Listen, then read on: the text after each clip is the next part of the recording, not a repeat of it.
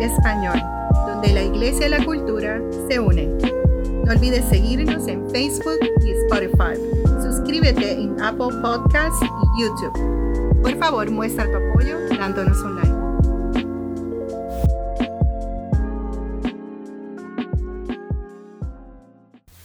Que Dios me lo bendiga, que Dios me lo guarde. Le habla este su servidor, el doctor Roberto González, eh, anfitrión de Vicast Español. Y conmigo se encuentra...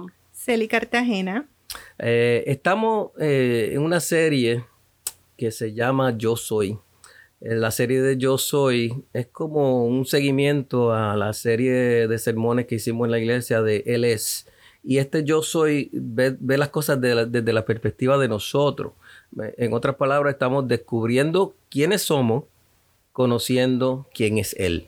Estamos definiendo a través de la palabra eh, quién es Jesús, qué representa Jesús para nosotros. Hablamos del pan de vida, hablamos de la luz, hablamos la semana pasada, hablamos un poco del pastor y esta semana estaremos hablando de en sí quiénes somos, eh, una de las representaciones de la Biblia de quiénes somos. Vamos a hablar de la vid. Eh, y dentro de la vid vamos a hablar de lo que es la poda, de que es la obediencia gozosa y el crecimiento. Y antes de entrar de lleno, ¿Qué es una vid? ¿Qué es eso? ¿Con qué se come eso? Eh, para, para, para, nosotros, pues, pues como Celi se ríe, de cierta manera es algo risible porque nosotros ahora, hoy en día, a menos que vivimos en California o en algún wine country, no realmente no tenemos una exposición a la vid. La vid es eh, una, una enredadera que en esa enredadera crecen las uvas y la, que las uvas luego se utilizan para, para exprimirlas y convertirlas en vino. Y esto de la vid tiene mucho simbolismo eh, en, la Biblia, en el sentido de, cómo esa, esa, esa, planta, esa enredadera, cuán importante es esa planta, qué representa esa planta, quién es esa planta, qué representamos nosotros dentro de esa planta. Y, y todo esto es muy importante. Y esta enredadera muchas veces en, en estos lugares que hacen vino, se tiene que hacer eh, varias cosas para tratar de, obligar a esta planta a crecer de una manera que es saludable para que las uvas crezcan saludables. Y muchas veces se, hace que, que, la, que esta enredadera crezca hacia arriba no al suelo donde se pueda pisar o donde el agua se la puede llevar, donde los diferentes, puede recibir diferentes inclemencias del tiempo, crezca hacia arriba en, uno, en, unas cosas que se ponen específicamente para eso y que las uvas, pues en vez de estar en el suelo, pues puedan eh, estar enredadas en esa misma planta y esa planta se tiene que estar pendiente de su crecimiento, se tiene que podar, se tiene que mantener de cierta manera y, podar para que crezca más sana y más, y más bonita y que las uvas crezcan más saludables porque para lo que hacen vino, la importancia principal es el tipo de uva que tienen. O sea, no toda uva eh, sirve para hacer eh, vino. Ahora vamos a entrar a tratar de llevar eso de la, de la vid y de la, y de la uva, llevarlo a lo que es el concepto de las vides en la Biblia. Eh, Celia, ayúdanos con eso. Pues en el Antiguo Testamento la vid representaba al pueblo de Israel. Este, tenemos muchos salmos que hacen eh, referencia al pueblo de Israel como, como la vid. Y es que era el pueblo amado y protegido por el Señor, pero entonces, por su orgullo, por su testadurez, por toda la idolatría del pueblo de Israel, que lo, hacía estar en desobediencia continua una y otra vez, entonces e, esta vid del Señor se convirtió en una vid salvaje que solo producía uvas amargas. Isaías hace mención de que el pueblo de Israel lo que está produciendo es eh, uvas amargas. Y según este mencionó Pastor Robert, eh, si la vid no está amarrada a este andamiaje, entonces el fruto se echa a perder. Y fue lo que, lo que ocurrió con el pueblo de Israel. Al, no estar en obediencia al Señor Jesús, entonces sus frutos este, se echaron a perder. En el Nuevo Testamento, esta condición de la vid ahora pasa del pueblo de Israel a Jesús. Cristo mismo dice... Y a su iglesia. Ajá. Cristo mismo dice, yo soy la vid verdadera. Jesús es la verdadera vid porque cumplió con lo que Dios tenía para Israel, lo que Israel mismo no había podido cumplir. Así que entonces ya no se consigue por ser de sangre judía, que es el pueblo de Israel. Eh, esa relación con el Señor no es estrictamente al pueblo de Israel, no es por sangre. Ahora es por tener una relación estrecha con Jesús. Eso nos abre entonces las puertas a nosotros. una sangre diferente, es por la sangre de Cristo ahora, es por el DNA de Cristo. Así que entonces esa vieja comunidad cesa de existir eh, para establecerse una nueva comunidad o un nuevo pacto. Se, es por la fe eh, y tener una relación íntima con Jesús. Amén, amén. Y vemos muchas imágenes eh, de, la, de la vid en la, Biblia. Eh, ¿Nos puedes hablar alguna de las imágenes, como el árbol de la vida? Eh, primero tenemos una imagen de este árbol, ¿no? Que, que, da frutos. De hecho, son dos en el jardín del Edén. Tenemos el árbol de la vida y tenemos el árbol de la ciencia del bien y el mal. ¿De cuál árbol era que podían de comer? Pues específicamente entendemos que, no quería que, se le abriera el entendimiento, así que no podían comer del árbol del conocimiento en ese momento. Y entonces pues entendemos que, eso fue exactamente lo que hicieron. Eh, ¿Algo más que quieras añadir en esa área del jardín del Edel y del árbol de la vida? Eh, el árbol de la vida era lo que en este momento le estaba dando sustento a Adán y a Eva. Era el que le estaba permitido comer a ellos. Y en ese momento era el árbol que entonces les daba eh, no solamente sustento, pero también sanidad para una vida eterna. Al, ellos pecar, entonces este árbol de la vida es prohibido para ellos. Eh, hay un dato bien curioso. Este árbol de la vida está en medio del paraíso de Dios. Y dice que produce 12 frutos dando cada mes un fruto y que las hojas del árbol serán para sanidad de las naciones. Esto se encuentra en el libro de Apocalipsis. Así que este árbol que fue quitado del Edén ahora mismo se encuentra en, en el paraíso. Sí, y fíjate, me, me acabas de traer a la, a, la memoria o me acabas de, amplificar un poquito lo, otro que íbamos a hablar de la imagen del tabernáculo y del templo. Si vemos que el, tabernáculo y el templo en gran medida eh, tienen ese, ese simbolismo de, de esa presencia en el medio del pueblo, de esa vida en el medio del pueblo, de ese árbol de vida en el medio del pueblo, como, como lo, que, lo que surge en el Edén.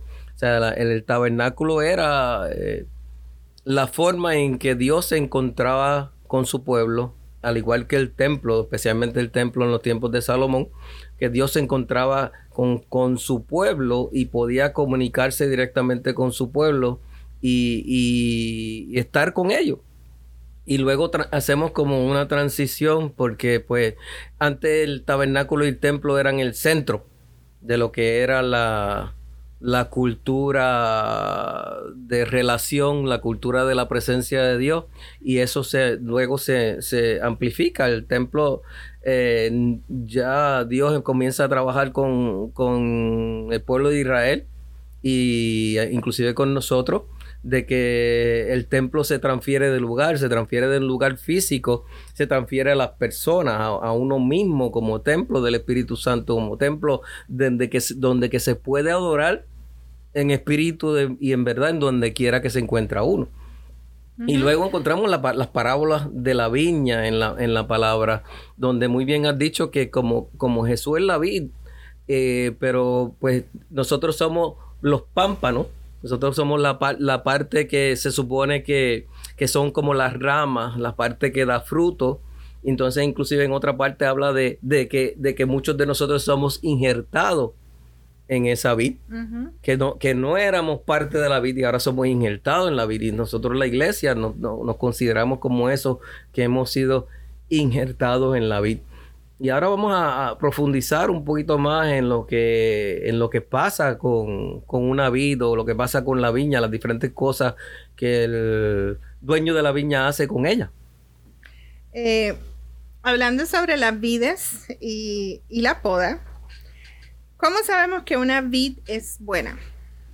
La única manera de saberlo es el tipo de fruto que está dando. Así que para que una vid dé un buen fruto, tiene que pasar por el proceso de la poda. Este, básicamente hay que cortar ciertas ramas y eso fuerza a la vid a, crecer más fuerte, a arraigarse de una manera más fuerte.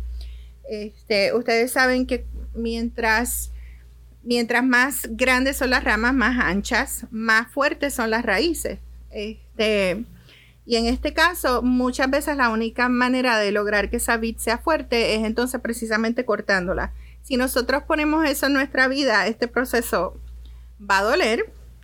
Eh, el Señor puede que corte de nuestra vida cosas que nosotros vamos a pensar que son necesarias, pero cuando nosotros veamos que ese proceso se está dando en nuestras vidas, es porque nosotros estamos dando buen fruto. Eh, el Señor va a poner tiempo en nosotros, en, en hacer que nosotros seamos más fuertes. Sí, se pueden utilizar pruebas en nuestra vida para que esta poda finalmente rinda eh, mejor fruto. Juan 15, 1 dice, yo soy la vid verdadera y mi padre es el viñador. Todo pámpano que en mí no da fruto, lo quita. Y todo pámpano que da fruto, lo poda para que dé más fruto. Así que si no, está si no estamos dando fruto, la palabra dice que Él lo quita. Ahora, cuando ya estamos dando fruto, tenemos que pasar por el proceso muchas veces doloroso de la poda. Aquí hay dos cosas importantes que han mencionado. Una de ellas es las raíces. Es más importante muchas veces que una planta tenga un sistema de raíces adecuado, un sistema de raíces fuerte, porque de eso va a depender lo que crece sobre esas raíces. O sea, si un cristiano no, no busca sus raíces más profundas en la palabra, más profundas en, los caminos del Señor, más profundas en lo que tiene que, en lo que, tiene que profundizar, esa, y valga la redundancia, esas raíces no van a poder recibir los nutrientes adecuados para mantener las ramas y para desarrollar el fruto. Y entonces la poda eh, permite que, esas ramas, eh, en vez de crecer largas y finas, crezcan más eh, robustas y pueden dar un fruto, un fruto adecuado y un fruto que no se va a caer de la mata. no sé si me estoy dando a entender. es importante que nuestros frutos sean frutos que, que sean verdaderos, duraderos y que impacten a los a los que a los que van a recibir de ese fruto. Quiero mencionar sobre el fruto, porque quizás usted está pensando, pero ¿y cómo yo sé si estoy dando buen fruto? ¿Cómo yo sé si estoy llegando a donde el, el por viñador? Los frutos los reconoceré. Y en Gálatas 5, 22 al 23. Así es como usted sabe que usted está dando buen fruto.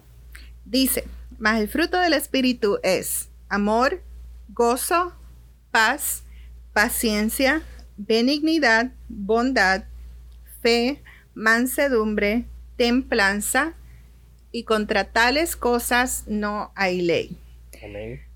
Si usted está viendo estas características en su vida, es porque finalmente el Espíritu Santo está haciendo la obra si, en si no está viendo las obras de la carne y está viendo el fruto del Espíritu. Eh, eh, y eso, eso, es muy importante que dijiste. Y una cosa que siempre me gusta aclarar, porque a veces la gente dice los frutos, los frutos, los frutos. Y no son los frutos, es el fruto del Espíritu. o sea, es un solo fruto que, que, que, abarca. Que abarca y emanan todas estas características de ese fruto. Y la, gente puede pensar, pero ¿cómo un solo fruto puede dar tantas cosas? Pues un, un racimo de uva. Un racimo de uva, tú tienes muchas uvas pero un solo racimo. Un racimo de guineo, tú tienes muchos guineos, pero un solo, es un solo racimo. O sea que en ese, en ese contenido de ese solo racimo tenemos todas esas características diferentes a las obras de la carne, que cada una de esas obras tiene que ver muchas veces con quien tú eres. O sea, muchas veces unas personas pues van a estar en mentira, otras personas van a estar en eh, eh, en adulterio, otra persona, o que eso, esas obras de la carne, que son las que nos llevan a lo malo, nos llevan al infierno, son muy diferentes y son en contraste y son en gran medida cancelados por el fruto del Espíritu. Y entonces tenemos, ya vimos el árbol de la vida, que da, fruto, y en este caso va a ser para las naciones. Eh, vimos sobre la vid y cómo al podarla entonces da buen fruto. Vamos a hablar un poquito sobre la higuera estéril. Eh, en Lucas 3:16 encontramos la parábola de la higuera estéril y dice, dijo también esta parábola, tenía un hombre una higuera plantada en su viña, vino a buscar fruto en ella y no lo halló. Y le dijo al viñador, he aquí hace tres años que vengo a buscar fruto de esta higuera y no lo hallo, cortarla, ¿para qué inutiliza también la tierra? esa historia no termina ahí.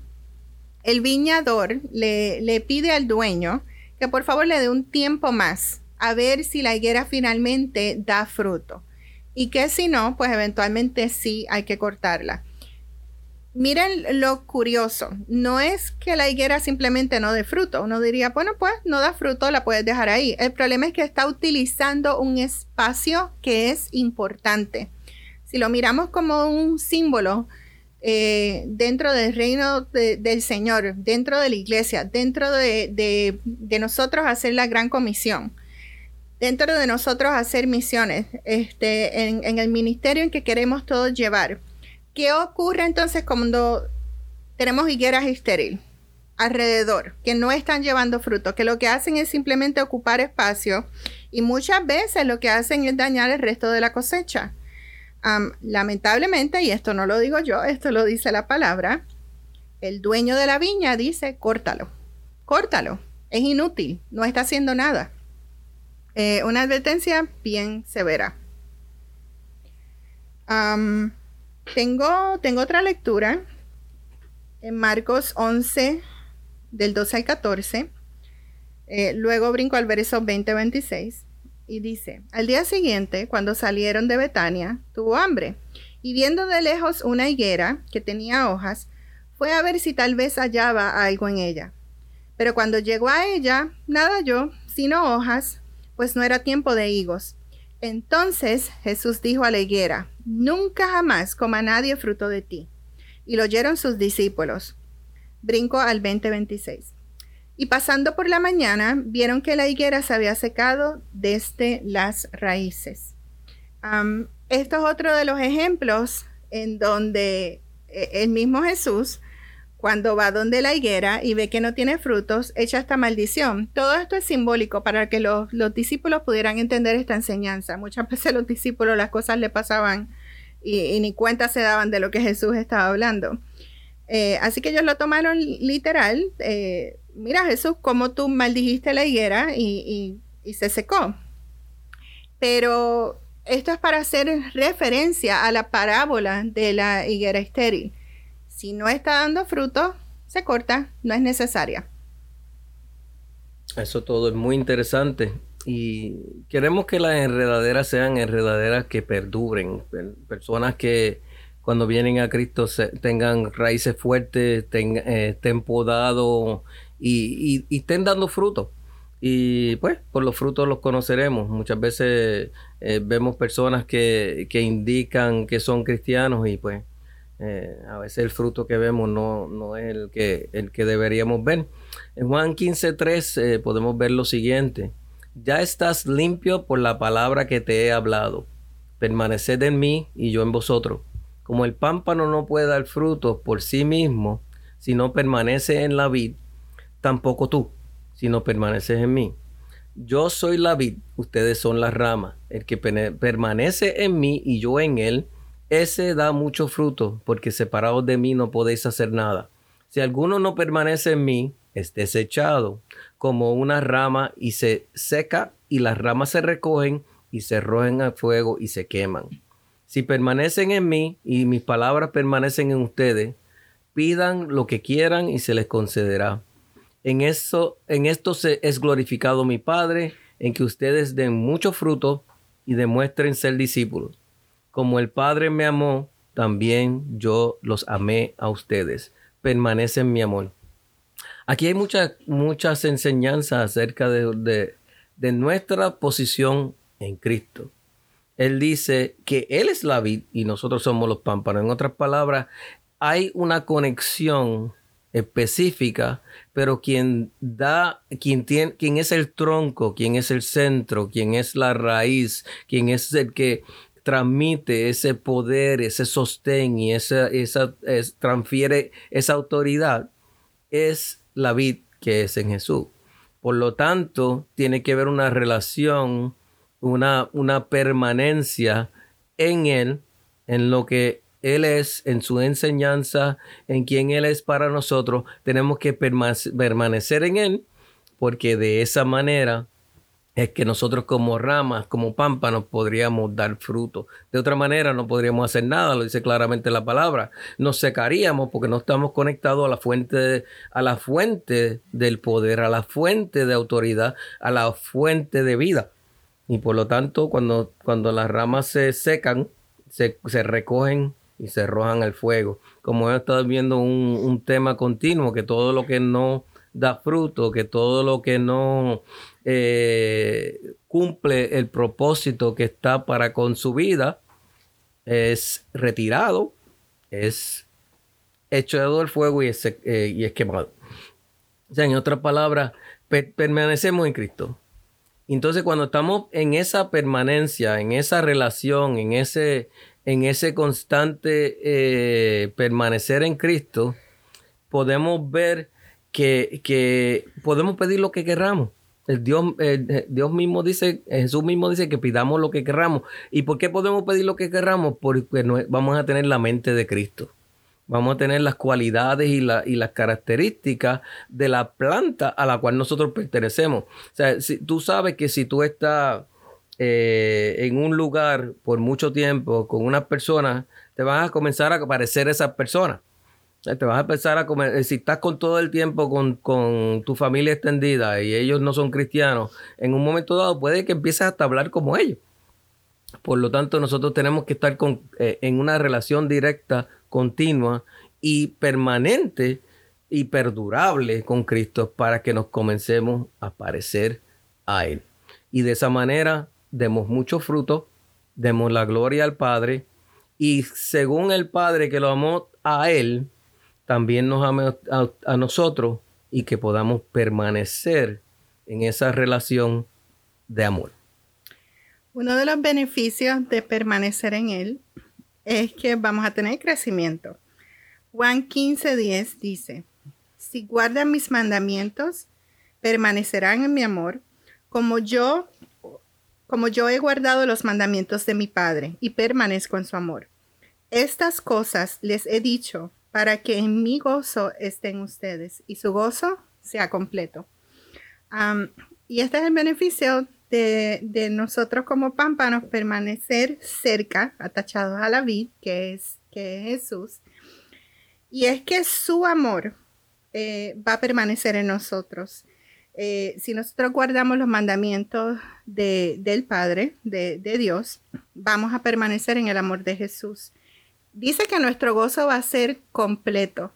Y a veces bien difícil de entender esa frase, sobre todo en un mundo como hoy, en que las personas nunca pueden tener felicidad completa. Siempre quieren más, siempre desean más, siempre tienen nuevas metas. Este, y, y, el Señor nos está diciendo, si permanecen cerca de mí, el gozo de ustedes va a ser completo. Todo lo que ustedes necesitan, lo que su corazón necesita, yo lo, yo lo puedo proveer. Así que en Él encontramos eh, crecimiento, encontramos gozo, encontramos amor. Y un concepto importante siempre es la obediencia. Y la obediencia no debe ser una obediencia ni fingida, ni una obediencia obligada, es una obediencia gozosa. Porque hay recompensa en, obedecer, hay recompensa en obedecer las, órdenes del amo. Eh, entendemos que cuando obedecemos, eh, nunca Dios no ha dejado ninguna vez decepcionado por obedecerlo a Él. La obediencia es algo muy importante, a veces no sé si la tomamos por sentado. Y en la obediencia también hay, crecimiento, porque al obedecer andamos por los caminos y los propósitos que Dios nos ha diseñado para nosotros y en obedecer eh, obtenemos aprendizaje y crecimiento dentro de esa obediencia a Dios. Hemos estado hablando hoy de la vid y la vid eh, según la poda, la obediencia gozosa y el crecimiento. Hablamos de vida, cómo se ve la vida en la Biblia. Hablamos de acerca de lo que significaba la poda, las enredaderas que perduran, las vidas, las vidas y el cultivo. Y por último hablamos de la obediencia gozosa. Que podamos obedecer eh, las cosas que Dios ha puesto en nuestras manos, que podemos llevar a cabo los ministerios y las diferentes, eh, las diferentes, diferentes cosas que han sido diseñadas para cada uno de nosotros. Y que entendamos que en esa obediencia gozosa, eh, siendo parte de la vida, veremos fruto a su debido tiempo. Y con esto terminamos la serie de mensajes Yo Soy para el mes de abril con las declaraciones de Jesús. Yo soy el pan, soy la luz, soy el buen pastor y soy la vid. Amén, que Dios me los bendiga. Gracias por acompañarnos en Vicast Español. No olvides seguirnos en Facebook y Spotify. Suscríbase en YouTube y Apple Podcasts por favor muestre tu apoyo con un like. Esto hace que crezca el Vicas y a expandir el Evangelio.